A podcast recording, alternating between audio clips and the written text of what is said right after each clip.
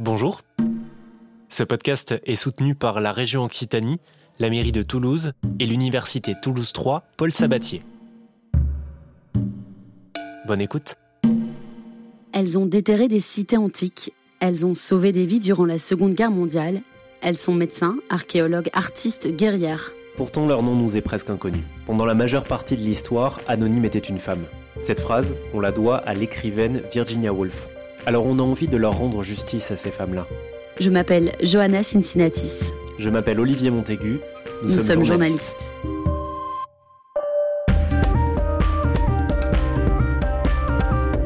Tant mieux si j'ai cassé des murs et que maintenant la porte est un peu plus grande. La résistance, je n'en ai jamais parlé. Les jeunes dans des établissements scolaires me disent Oh, vous êtes une héroïne. Jamais de la vie. Je ne suis pas une héroïne. J'ai fait mon devoir. C'était à croire que les femmes ont complètement disparu alors qu'elles sont là. Elles sont totalement là, sauf qu'on les éclipse. Et moi, je ressens pas le besoin que les gens m'aiment. Par contre, c'est tellement rare les gens qui me comprennent. On vous présente une collection de portraits sonores de femmes au destin hors du commun. Des femmes de Toulouse et de la région Occitanie. Ces femmes auxquelles on ne pense pas ou plus, mais qui, nous l'espérons, vous resteront bien en tête. Bienvenue dans Mesdames d'Occitanie.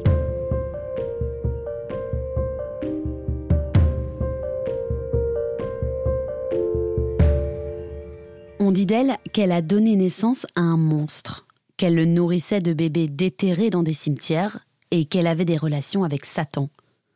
Angèle de la Barthe est connue comme la première victime d'une chasse aux sorcières qui a fait 85 000 morts en Europe. Pourtant, les archives de la région Occitanie n'ont laissé aucune trace de son procès. Alors a-t-elle vraiment existé? Et qui sont-elles? Qui sont ces femmes qu'on a chassées, persécutées, brûlées de façon systématique?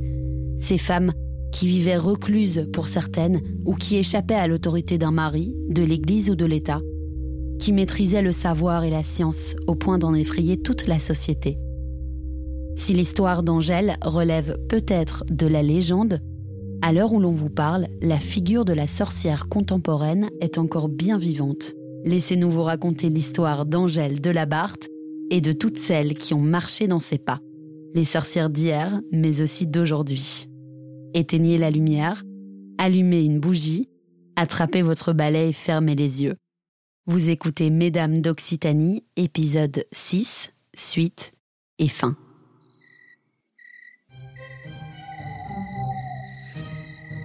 Un nez crochu, des yeux globuleux, de longs doigts fins et des ongles pointus. La sorcière de mon enfance est d'abord vilaine. Celle de Blanche-Neige et les sept nains est fourbe. Celle de la Belle au bois dormant, maléfique. Celle d'Ansel et Gretel, vorace. Celle de la Belle et la Bête, perfide. Elle se déguise en vieille dame repoussante et repoussée avant de jeter un sort à tout un château et ses habitants. La sorcière de mon adolescence est plus agréable. Belle et douce comme Glinda, la sorcière du Nord dans Le Magicien d'Oz. Maladroite et drôle comme Sabrina. Puissante et ténébreuse comme Willow, l'allié de Buffy. Indépendante et solidaire comme les trois sœurs Halliwell. Ou courageuse et brillante comme Hermione Granger. Celle qui nous intéresse est encore autre chose. On ignore si elle est bienveillante ou malfaisante. On ignore si elle pratique vraiment la magie. Mais ce que l'on sait, c'est qu'elle serait née en 1230 en région toulousaine, qu'elle serait la première sorcière d'Occitanie, la première en Europe, désignée comme telle en tout cas. Et son nom, c'est Angèle. Angèle de la Barthe. Angèle. Difficile à porter pour une sorcière, vous ne croyez pas? Trop doux, trop biblique pour celle que l'on accuse de faire pleuvoir la grêle et s'échouer des navires. Si bien qu'on m'appelle aussi Adèle. J'aime un peu moins. C'est un prénom germanique. Cela veut dire noble. Selon certaines versions de mon histoire, je suis l'épouse d'un notable de la Barthe-sur-Lèze, un village à quelques encablures de Toulouse. D'aucuns disent que je suis une femme belle et fortunée, une ensorceleuse, qui doit sans aucun doute tous ses privilèges et sa réussite à une force mystique. D'autres racontent au contraire que je suis une veuve, une femme mystérieuse, que ma solitude me rend hideuse, sournoise, suspecte, dérangeante, que mon aigreur n'a d'égal que ma méchanceté, que je pratique de vils rituels la nuit pendant le sabbat, que j'invoque les démons contre toutes celles que je jalouse pour servir le malin, mon amant. Gardez en tête l'histoire qui vous plaira. Vous avez le choix. Parce que des doutes subsistent encore sur la véracité de mon existence. Tout à fait. En réalité, ton personnage aurait été totalement inventé dans une chronique rédigée par le parlementaire toulousain Guillaume Bardin. Un texte datant du XIIe ou XIIIe siècle, mais découvert au XVIIe. Encore une histoire de femme, née de la plume d'un homme. Ah tiens, ça existe encore ça? La femme perçue uniquement au travers du regard masculin? Si tu savais, selon cette chronique fantasque, à 53 ans, alors veuve, tu aurais donné naissance à un enfant machiavélique, fruit d'une relation charnelle avec le diable. Un enfant à tête de loup, une queue de serpent et des membres humains. Un vrai bout de chou. Oui, on te reproche d'avoir enfanté un monstre, l'antéchrist, et de l'avoir nourri avec, tu ne devineras jamais, Non, je donne ma langue au chat. avec des bébés déterrés dans des cimetières que tu pillais la nuit, ce qui aurait duré plus de deux ans. Ces accusations sont terribles, mais clairement fantasques. Mhm. Oui, d'abord, euh, le latin dans lequel la chronique a été rédigée n'est pas celui du Moyen Âge. C'est une traduction à peu près mot à mot du français du XVIIe siècle. Premier indice. Et puis enfanter du diable, c'est impossible. Les accusés de sorcellerie, on leur reprochait surtout d'avoir copulé avec le diable, jamais d'avoir eu des enfants avec lui. Parfaitement. Les juges et les inquisiteurs considéraient la semence de Satan comme froide et inopérante. Impossible de lui faire un enfant. C'est la seconde incohérence de ce récit, qui laisse penser à une fable.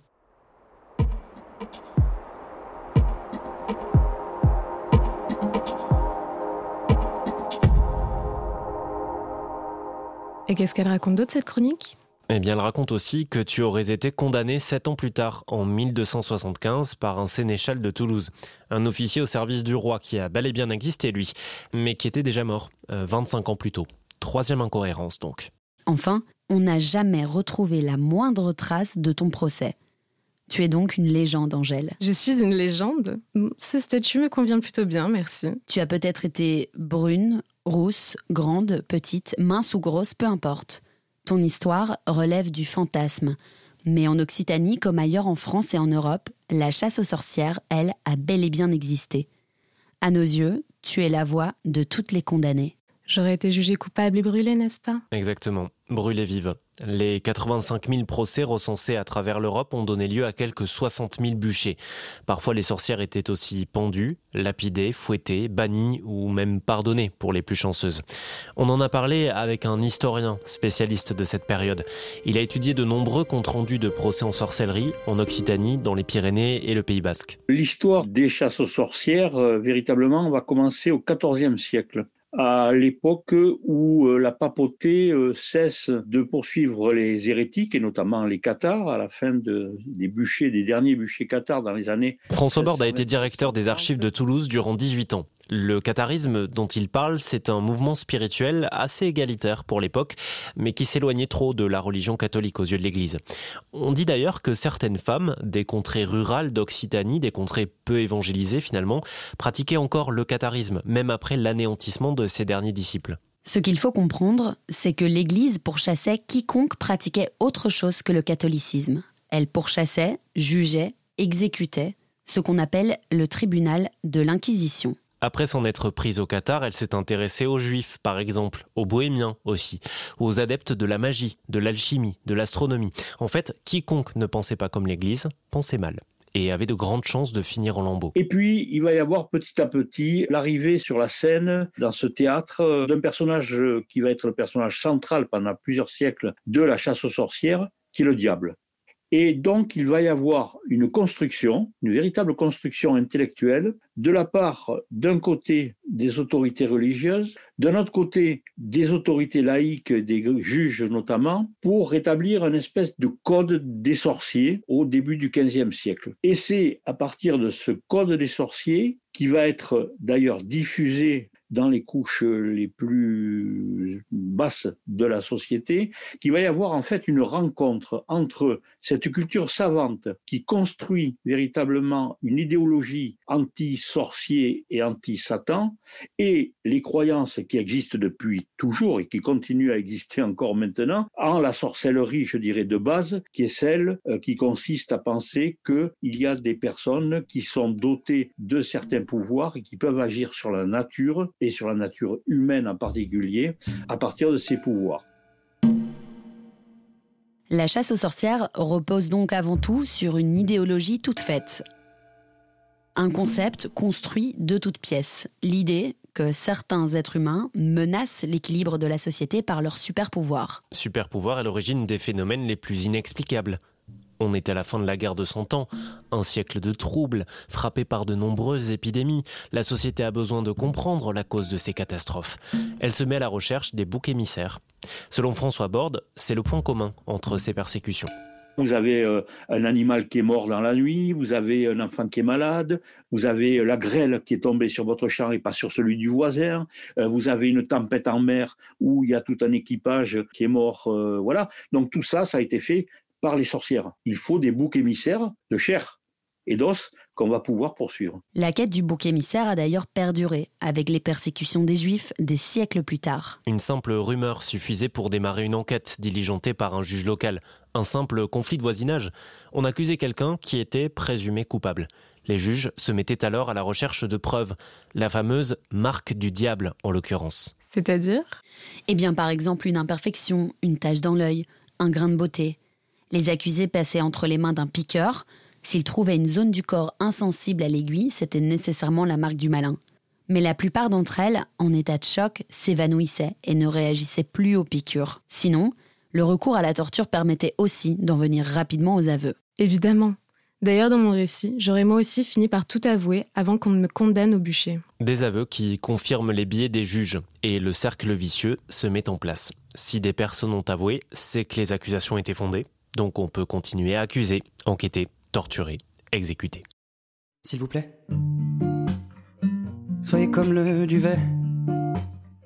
Soyez comme la plume d'oie des oreillers d'autrefois. J'aimerais ne pas être portefait. S'il vous plaît, faites-vous léger. Moi, ne peux plus bouger. Je vous ai porté vivant. Je vous ai porté enfant. Dieu, comme vous étiez lourd, pesant votre poids d'amour. Je vous ai porté encore à l'heure de votre mort. Je vous ai porté des fleurs, vous avez morcelé mon cœur. Quand vous jouiez à la guerre, moi je gardais la maison. J'ai usé de mes prières les barreaux de vos prisons. Quand vous mouriez sous les bombes, je vous cherchais en hurlant. Me voilà comme une tombe. Tout le malheur dedans, ce n'est que moi. C'est elle ou c'est moi. Et c'est la sœur ou l'inconnu, celle qui n'est jamais venue, celle qui est venue trop tard, pied de rêve ou de hasard. Et c'est ma mère ou la vôtre une sorcière comme les autres. Ta légende, Angèle, est aussi très proche de la réalité historique et géographique, car l'Occitanie a été l'un des foyers de ce massacre entre le 15e et le 17e siècle. Tiens, ça me fait penser à une de mes contemporaines, Péronne Galibert, brûlée en 1485. Elle était surnommée la sorcière de la vallée. Oui, sauf qu'elle elle a, elle a vraiment existé pour le coup. Merci pour le tacle, Olivier. Ça fera une épine dans ta poupée vaudou. Pardon Angèle. Ce que je veux dire, c'est qu'on a retrouvé des traces de son procès. D'autres ont péri avant elle, mais c'est la première sorcière d'Occitanie qui a laissé la trace de son supplice. Péronne était veuve. Elle vivait à La Bruguière, dans le Tarn. La mort de son mari signifia pour elle la fin de sa tutelle, ce qui était plutôt mal vu à l'époque. Elle était illettrée, mais on l'appréciait pour sa connaissance des plantes. Jusqu'au jour où des notables de la ville l'accusèrent d'avoir empoisonné d'autres femmes, des enfants aussi, et des élevages entiers, et de le faire au nom de Satan. La malheureuse, pourtant très pieuse, finit par avouer et fut brûlée sur la place publique après avoir traversé le village la corde au cou. Dans l'introduction de son étude sur la chasse aux sorcières européennes, l'écrivaine américaine Anne Barstow raconte en avoir appris davantage qu'elle ne l'aurait souhaité sur, la, nature, humaine. Elle décrit les pires tortures mises en place par les bourreaux, le corps désarticulé, brûlé par des sièges en métal chauffés à blanc, les jambes brisées, ces viols commis par les gardiens de prison, des accusés dans leurs cellules. La chasse aux sorcières a été un massacre, organisé et institutionnalisé. On parle quand même de dizaines de milliers de personnes. Pire, ce massacre sera motivé par un texte fondateur pour les juges, Le marteau des sorcières, publié en 1487, le fameux code dont parlait François Borde un petit peu plus tôt. Ce traité légitime l'action des juges. Il accrédite la thèse d'une menace qui pèse sur nos sociétés et dont il faut se débarrasser. Et le texte recommande spécifiquement de se concentrer sur les femmes. Il précise Les sorciers sont peu de choses. Les femmes, plus faibles d'esprit, sont prédisposées à céder à la tentation de Satan, d'autant qu'elles ont le pouvoir de déclencher des tempêtes et de voler au sabbat.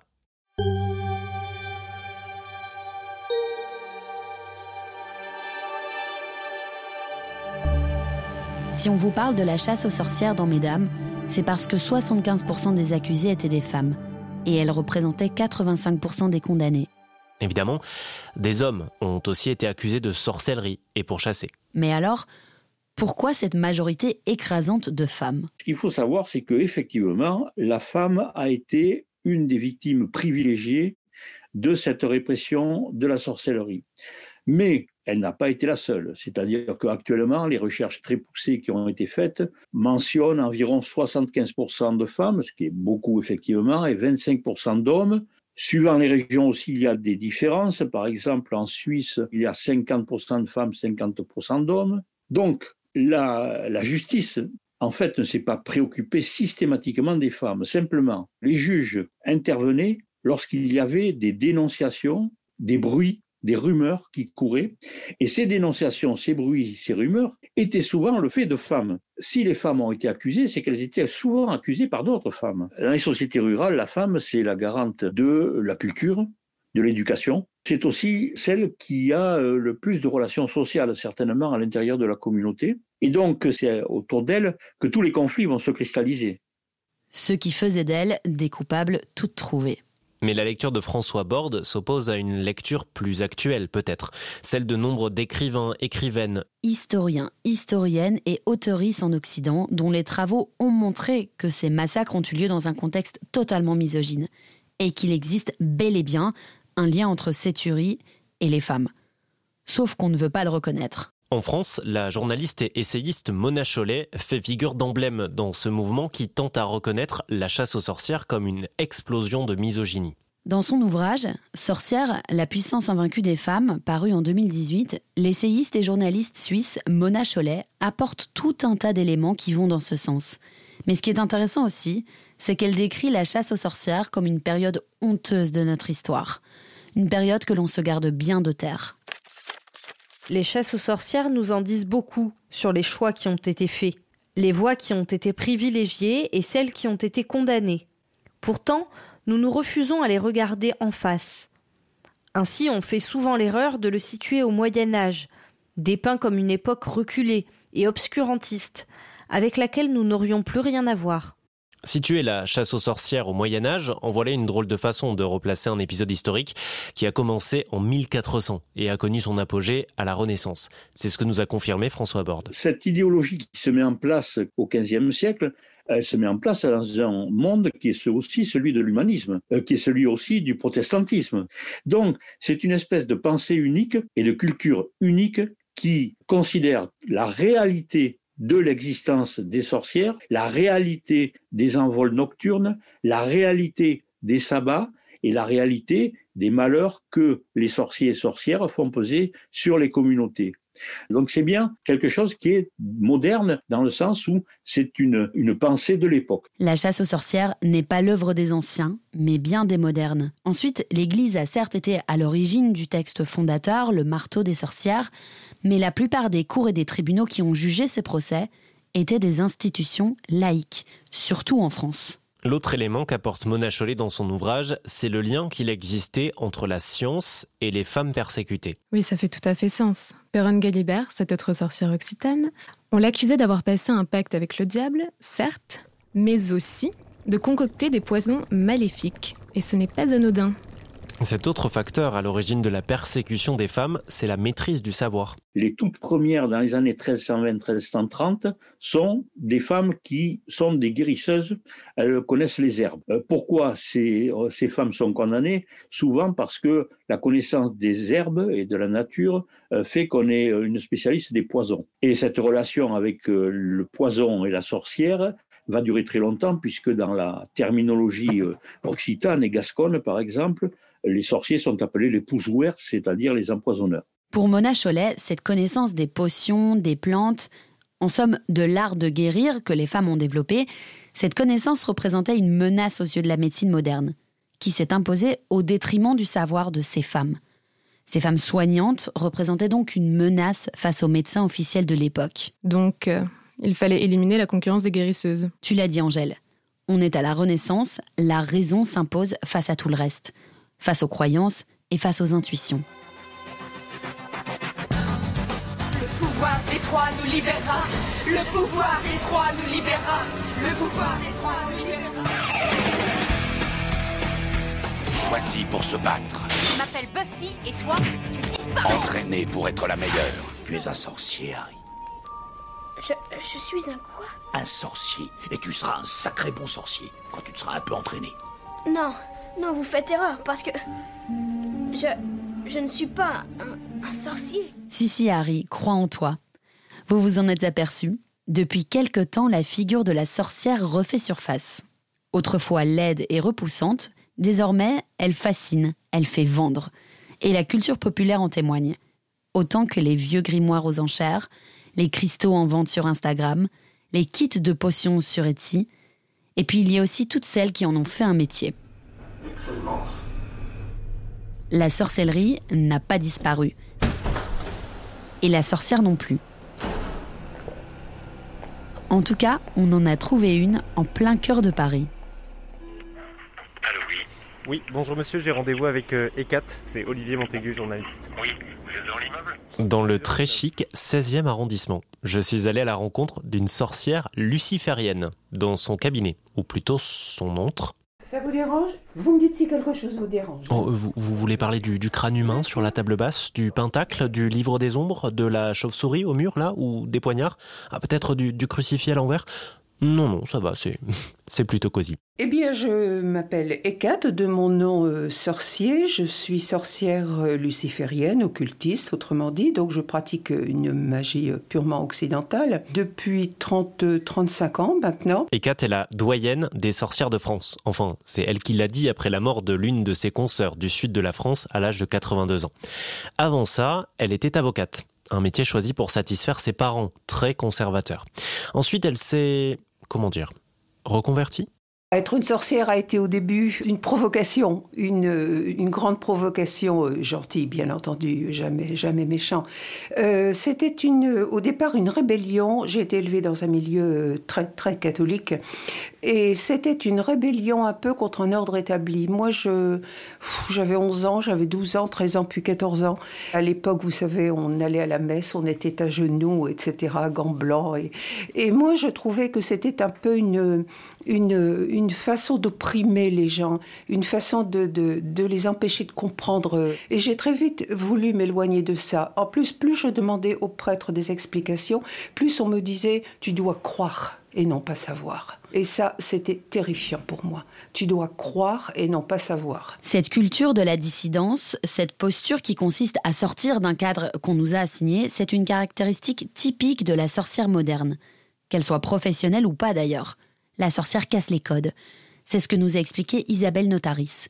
Elle est directrice adjointe au Muséum d'histoire naturelle de Toulouse. À mon sens, euh, la sorcière contemporaine, si on devait l'appeler comme ça, sorcière contemporaine, c'est en fait une sorte d'étendard ou d'emblème dont un certain nombre de femmes se sont saisies au travers d'un- d'une figure archétypale. Euh, ce personnage euh, féminin qui vit au fond des bois, qui connaît les secrets de la nature et qui en même temps euh, revendique quelque chose d'extrêmement fort en termes de rébellion, d'indépendance, d'autonomie. En fait, Ekat est une conseillère des temps modernes, de la même manière qu'on irait voir une psychologue ou un coach. Elle reçoit principalement des personnes, ses consultants et consultantes, qui ont besoin d'aide dans la vie. Leurs principales inquiétudes, l'amour et l'argent. Tiens donc. Dans 90% des cas, m'a-t-elle dit.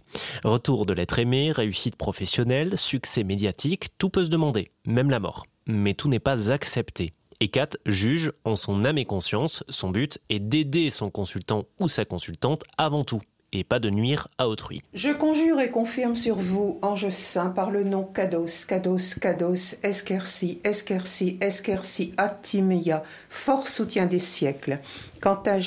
L'accompagnement qu'elle propose dure six mois, ni plus ni moins. Six mois pendant lesquels, chaque nuit, vêtue d'une cape noire, elle invoque les énergies, les anges, les démons, les dieux et les déesses. Lucifer, le porteur de lumière aussi. À ne pas confondre avec Satan, la version diabolisée du christianisme. Kat prononce des incantations, jette des sorts et des maléfices, ordonne aux éléments de se mettre en ordre pour parvenir à ses fins.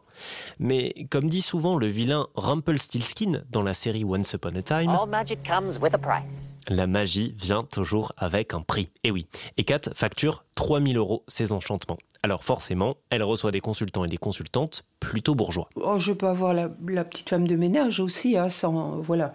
Mais ce sont plutôt des gens d'affaires. Parce que bon, déjà, 3000 euros, ça n'est pas à la portée de... voilà. J'ai eu, par exemple, il n'y a pas très longtemps, un magistrat financier. Alors, ça ne s'invente pas, un magistrat financier. J'ai eu aussi un médecin médecin assez connu. J'y croyais pas, mais c'est comme ça. Voilà, donc un panel de clientèle euh, que j'apprécie beaucoup. J'ai une excellente clientèle et j'ai dû avoir euh, en 35 ans d'expérience, peut-être, euh, allez, on va dire 5-6 expériences détestables. Donc vous voyez, c'est très peu. Par contre, elle insiste bien sur l'importance du discernement. Si c'était une science exacte, ça se saurait. Si j'avais la connaissance infuse à 100%, ça se saurait le médecin euh, peut rater une opération ou, un avocat perdre un procès, moi je suis un petit peu dans cette démarche-là aussi. J'insiste sur un point qui, qui aujourd'hui est important, c'est que il ne faut jamais, jamais garantir à quelqu'un un travail à 100%. Déjà, c'est une escroquerie manifeste, voilà. Et la deuxième chose, c'est que sur un plan humain, la personne va euh, surtout les personnes un peu fragiles, va vous considérer comme son Dieu ou sa déesse. Et ça, c'est très grave, parce qu'elle va vivre en fonction de vous. Et Kat ne se définit pas comme une sorcière dotée de pouvoir. Sa science, à elle, son art, comme elle l'appelle, est en réalité le résultat de dix ans d'apprentissage. La sorcellerie luciférienne qu'elle pratique est l'une des nombreuses formes de la Wicca. Wicca, pour Witch la Wicca, c'est une philosophie de vie, une religion païenne, néo-païenne, qui euh, date du XXe siècle, qui est euh, elle-même basée sur une réappropriation de traditions ancestrales euh, pré-chrétiennes. Voici Camille Ducellier. Elle est réalisatrice et artiste plasticienne. Qui inclut aussi une part d'écologie, de respect des cycles de la nature, d'écoute de ce qui se de ce qui se vit par rapport au mouvement de la Lune, par exemple. Et ça se pratique euh, de manière très différente dans le monde. Il y a plein de Wicca différentes, mais il y a aussi des Wicca euh, pratiqués par des cercles uniquement de femmes ou uniquement de personnes queer. À la base, la Wicca n'est pas une religion féministe en soi. Il y a des cercles extrêmement hiérarchisés, des structures patriarcales, mais ces pratiques et ces valeurs résonnent tout particulièrement dans les milieux militants féministes.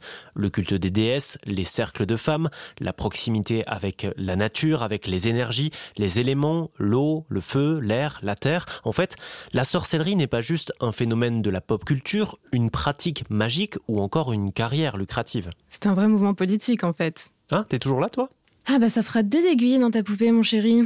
Angèle a raison. Le mouvement apparaît très concrètement sous la houlette d'une certaine Myriam Simos, plus connue sous le nom de Starhawk.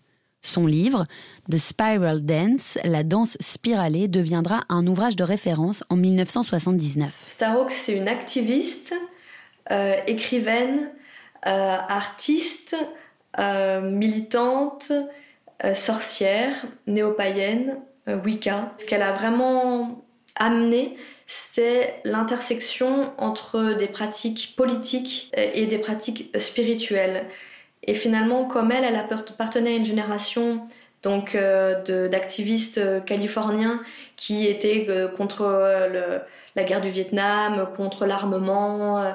Elle, était vraiment au cœur de ces luttes-là. Elle s'est rendue compte que ces espaces-là, ces groupes de gauche, d'extrême gauche, d'activistes, ne prenait pas du tout en compte une dimension énergétiques, spirituelles, ésotériques au sein même de leurs actions, alors que c'était des actions qui duraient souvent long, longtemps, des actions d'occupation de terrain ou même des moments où ils se retrouvaient en prison. euh. Et donc elle, elle a amené avec son groupe de Wicca cette idée qu'on puisse euh, mêler une puissance, euh, une puissance politique et une puissance spirituelle. Et ça, c'était assez nouveau, par le biais par exemple de danse, de danse spiralée, qu'elle euh, qu'elle mène comme ça avec des groupes de 30, 40, 100 personnes qui se mettent tous à danser ensemble sur des espaces d'occupation ou dans des lieux de résistance. Difficile d'imaginer en France des incantations en pleine manifestation. Et pourtant,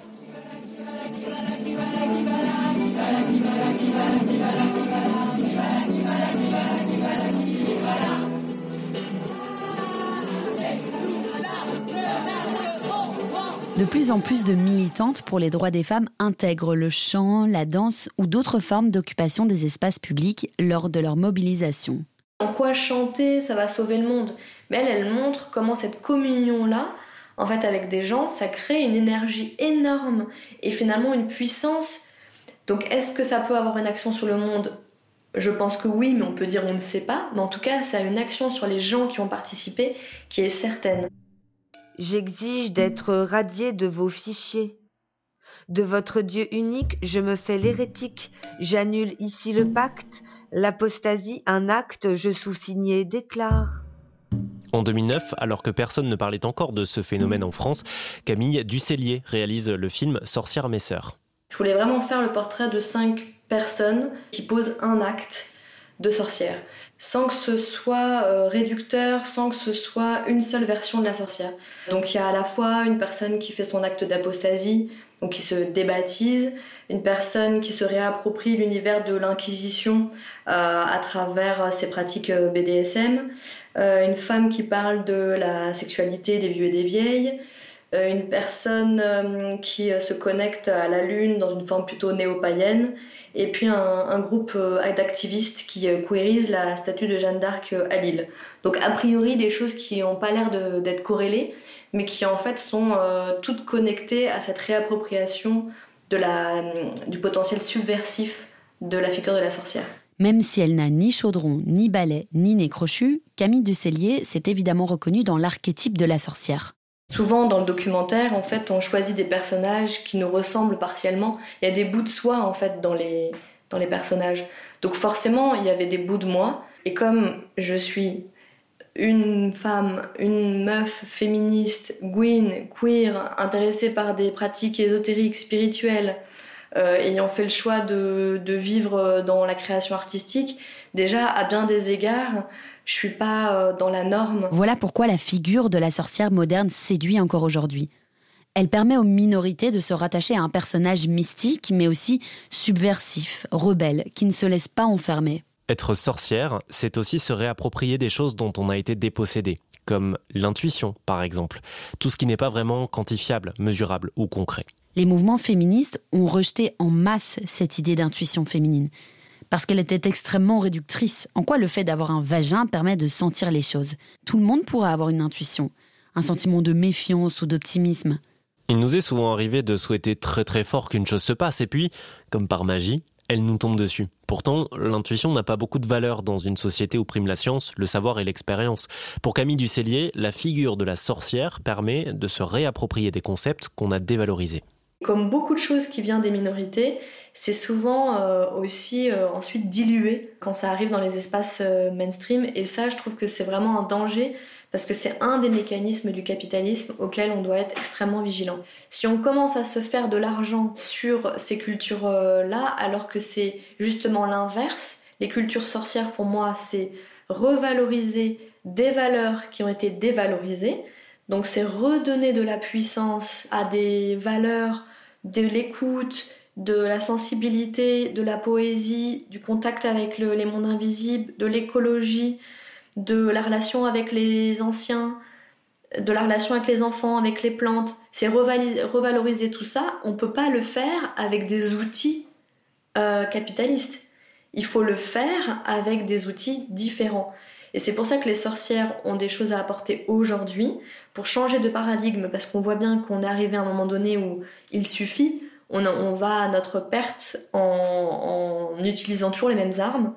Il faut changer nos outils et nos armes pour mettre fin euh, à, à, un monde et pouvoir en construire un autre sur de nouvelles valeurs. C'est exactement ce qu'il se passe avec l'écoféminisme, ce mouvement qui implique écologie et féminisme. Il part du principe que le patriarcat exploite la femme de la même manière que les humains exploitent la terre. D'ailleurs, les femmes ont longtemps été associées et réduites à la nature. Pensez à l'idée de la mère nature, selon laquelle la planète serait une femme. Pourtant, Qu'avons-nous de plus à voir avec la planète que les hommes? Bonne question, à laquelle Isabelle Notaris a peut-être un début de réponse. Lorsqu'on a commencé à aborder la question de la science, on a exclu les femmes, dans la science moderne, hein, j'entends. Et on les a réduites à l'idée de soins, de soins peut-être familiales, etc. Je pense qu'aujourd'hui, dans la dimension écologique, il y a cette idée de soins. Il y a le, du soin, le soin de notre environnement, le soin effectivement de la nature, que l'on nomme au féminin. Toujours... Euh, l'idée d'un corps féminin, peut-être que c'est aussi cette idée de soin, donc que j'évoquais euh, un peu plus tôt, que voilà, il faut impérativement euh, stopper les menaces, les blessures, euh, les dangers qui menacent la terre-mère et donc et prendre soin de cet environnement. C'est comme ça qu'on en parle la plupart du temps. Peut-être que si on en parlait en termes de guerre écologique, il y aurait peut-être une mobilisation masculine un peu plus forte. C'est pas tout à fait le cas. Comment dénoncer cela sans pour autant briser les liens que nous avons toutes et tous en tant que membres d'une société avec l'environnement qu'on habite? C'est tout l'enjeu de l'écoféminisme. Ce mouvement est peut-être aujourd'hui la forme la plus contemporaine, la plus actuelle de la sorcellerie. L'idée selon laquelle la domination n'est pas isolée, qu'elle est un système qui prend le pas sur le vivant tout entier. Un système qui fonctionne sur plusieurs mécanismes. Le patriarcat, l'homme qui exploite la femme, et le capitalisme, l'homme avec un grand H qui détruit son habitat. Un système qui autrefois brûlait des femmes et qui aujourd'hui brûle des forêts, aussi grandes que des continents.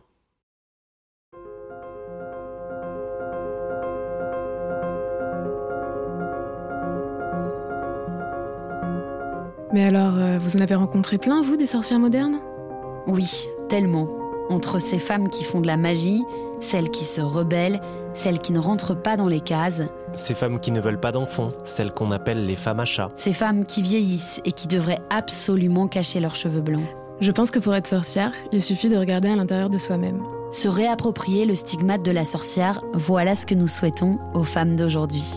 Faire de cette insulte, qui vient de l'extérieur, une fierté et un emblème qui émane de l'intérieur. Je suis Jane Dieu la foi et je décide que ni mon statut ni mon habit ne me déterminent. Alors moi aussi, je suis une sorcière. Je suis Audrey et je crois en moi.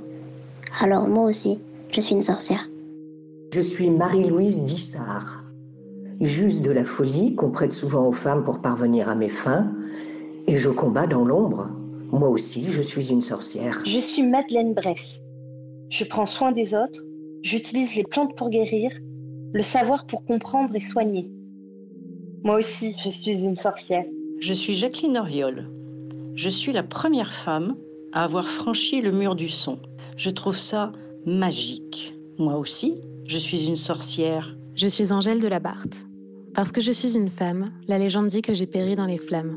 Je suis la première d'une longue lignée, mais je suis aussi celle qui inspire aujourd'hui un pouvoir au féminin. Et évidemment, je suis aussi une sorcière.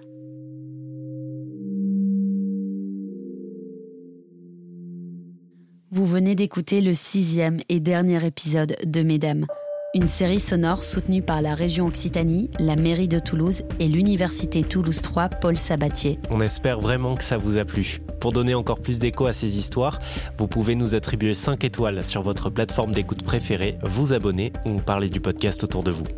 Pour aller plus loin sur les thématiques abordées dans cet épisode, rendez-vous sur notre site internet mesdames au pluriel podcast.com. Vous pouvez aussi nous suivre sur Instagram pour découvrir des contenus totalement exclusifs. Cet épisode a été écrit et réalisé par nous, Johanna Cincinnatis et Olivier Montaigu. Il a été produit par Pardi Productions. Le mixage de cet épisode et la musique originale sont signés Nathan Cohen. Merci à François Borde et Isabelle Notaris pour leur expertise. Merci à nos sacrées sorcières. Ekat et Camille Ducellier, Merci à Georgia Kennedy, comédienne qui a campé le rôle d'Angèle Delabarthe. Merci à Marion Aubert-Muca pour son aide. Merci à Jane, Audrey, Marie-Louise, Josette, Madeleine, Alessandra, Marthe, Jacqueline, Sophie, Caroline, à toutes celles qui ont fait de si grandes choses et dont l'histoire se souvient maintenant un peu plus. Merci à toi, Johanna, pour cette expérience passionnante qu'a été Mesdames d'Occitanie et qui nous a permis, je pense, de faire parler de ces femmes extraordinaires. Enfin, merci à vous toutes et à vous tous de nous avoir suivis, de nous avoir écoutés et de nous avoir soutenus. Parlez de ces grandes dames autour de vous. C'est grâce à vous qu'elles continueront d'exister dans nos mémoires. En tout cas, elles vont beaucoup nous manquer. Mesdames d'Occitanie, c'est terminé, mais qui sait Peut-être qu'on repartira un jour à la recherche de nouvelles héroïnes. On vous laisse en musique avec cette jolie reprise acoustique d'une sorcière comme les autres, d'Anne Sylvestre, reprise signée Guillaume Ferrec à la guitare et Gaëtan Plenet au chant. À la prochaine. Il vous faut être comme le ruisseau, comme l'eau claire de l'étang, qui reflète et qui attend. S'il vous plaît, regardez-moi, je suis vrai. Je vous prie, ne m'inventez pas, vous l'avez tant fait déjà.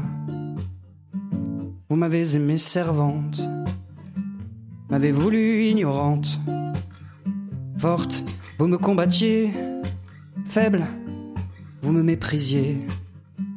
Vous m'avez aimé, putain, et couverte de satin. Vous m'avez fait statue, et toujours je me suis tu. Quand j'étais vieille et trop laide, vous me jetiez au rebut. Vous me refusiez votre aide quand je ne vous servais plus. Quand j'étais belle et soumise, vous m'adoriez à genoux. Me voilà comme une église, toute la honte dessous ce n'est que moi. C'est elle ou c'est moi. Celle qui attend sur le port, celle des monuments aux morts, celle qui danse et qui en meurt, fille bitume ou fille fleur, et c'est ma mère ou la vôtre, sorcière comme les autres. S'il vous plaît, soyez comme je vous ai. Vous avez rêvé depuis longtemps, libre et fort comme le vent. Libre aussi, regardez, je suis ainsi.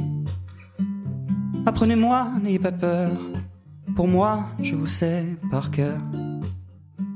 J'étais celle qui attend, mais je peux marcher devant. J'étais la bûche et le feu, l'incendie aussi je peux. J'étais la déesse mère, et je n'étais que poussière. J'étais le sol sous vos pas, et je ne le savais pas. Mais un jour la terre s'ouvre, et le volcan n'en peut plus. Le sol se rond découvre des richesses inconnues. La mer à son tour divague, le violent signe employé me voilà comme une vague. Vous ne serez pas noyé, ce n'est que moi. C'est elle, c'est moi. Celle qui est dans son printemps, celle que personne n'attend. C'est la moche ou c'est la belle, fille de brume ou de plein ciel. C'est ma mère ou la vôtre, une sorcière comme les autres.